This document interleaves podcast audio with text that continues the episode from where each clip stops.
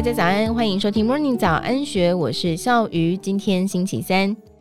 专门研究中国资讯操作的智库 IORG 在今年一月二十号举行民主韧性论坛，现场邀请日本事实查核中心分享日本的假讯息趋势，以及中国针对台湾议题在日本进行的资讯操作手法。日本事实查核中心总编审古田大辅盛赞，台湾在应对假讯息上做得比日本更快更好。他说：“我每次来到台湾都是来学习的。”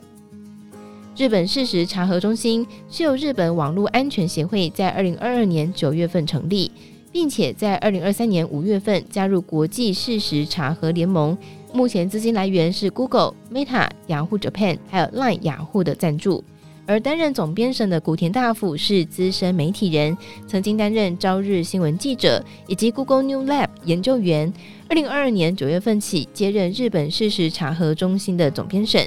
为了确保查核组织的公正性，总编审上面还设有营运委员会监督编辑团队的运作，另外也设置监督委员会来监督营运委员会的治理，并且确保赞助企业不会干涉组织。古田大辅指出，日本事实查核中心成立到现在，已经累积两百多则的查证报道，其中以医疗健康为大宗，占百分之二十三点三，并且以新冠疫情疫苗为主，其他还有饮食、饮食健康跟美容相关的内容。推测是因为健康议题涉及庞大的商业利益，常常有许多假广告宣称吃某个食物，癌症就能痊愈，导致这一类的假讯息非常多。第二多假讯息的是国际新闻，共占有百分之十八点四。这是因为去年以色列哈马斯爆发冲突之后，许多战争的影像在社群平台上流传。古田大辅观察到，针对以哈冲突，有许多 AI 生成的假讯息，显示 AI 对假讯息存在影响力。媒体的素养教育也变得相当重要。现在台湾、日本查核中心也会合作，共同查证假讯息。例如，中国媒体散布福岛核电厂处理水导致鱼群大量死去的假讯息，就是由台日查核组织还有 IORG 协力完成。而比较台湾跟日本在假讯息上面的应对，古田大辅指出，台湾从二零一八年以来突飞猛进，是日本远远不及的。关键在于日本社会对假讯息的问题比较缺乏危机意识，而且相对于台湾人会在社群平台上热烈讨论时事。日本人比较不常在社群平台上转发新闻，也因此比较没有感受到假讯息的问题。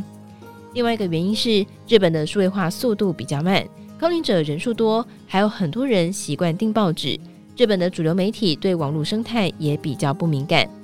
但是，二零二零年席卷全球的新冠疫情，让日本人注意到社群平台上面有许多的假讯息。不仅如此，近年来，YouTube 还有 TikTok 上面的许多影音内容会透过演算法推播给用户，特别是短影音的扩散速度很快。尽管日本人比较不常在社群平台上面转传新闻，但是透过演算法，YouTube 和 TikTok 会积极推播影片，造成假讯息快速扩散。古田大辅说：“我们发现这些假讯息越来越多，会造成危机，才会成立日本事实查核中心。”而日本事实查核中心营运委员会的成员，同时也是一桥大学全球治理研究中心的教授世原麻衣子，在会中也分享了中国官媒在日本针对台湾议题的资讯操作研究成果。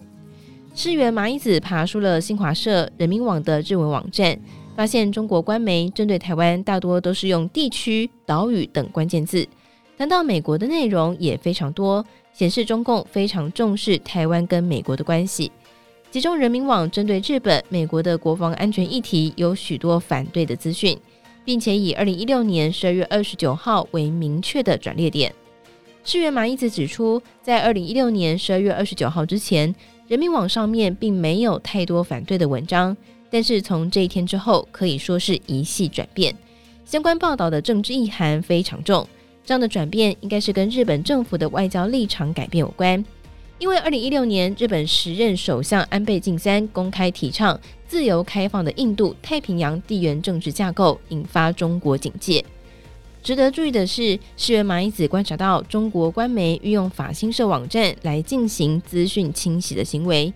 外国通讯社法新社在日本的新闻网站叫做 AFPBB，是委托一间名为 Creative Link 的公司来营运。这间公司除了翻译法新社的新闻，也跟其他新闻媒体签约刊载新闻，其中有不少是中国官媒，包括新华社、人民日报、中国通讯社以及中国环球电视网 （CGTN） 等等。在这个情况下，一般日本民众可能会误以为 AFPBB 都是法新社的报道，而没有注意到中国的资讯操作行为。而且 AFPBB 的报道还会刊载在雅虎 Japan 上面，经过层层转载，传播的范围非常广。市原麻衣子指出，如果明显告诉读者是中国媒体，日本人可能会不相信，带着比较高的警戒心，所以中国就会用这种资讯清洗的方式。他指出，接下来也将会研究中国的资讯操作对日本读者造成的影响是什么。以上内容出自《今周刊》，更多精彩内容欢迎参考资讯栏。如果有任何想法，欢迎你留言告诉我们，或者是加入 Discord 群组一起参与讨论。如果喜欢我们的节目，也别忘记订阅，还有给我们五颗星的鼓励哦。感谢大家的收听，也祝福你有美好的一天。我们明天见，拜拜。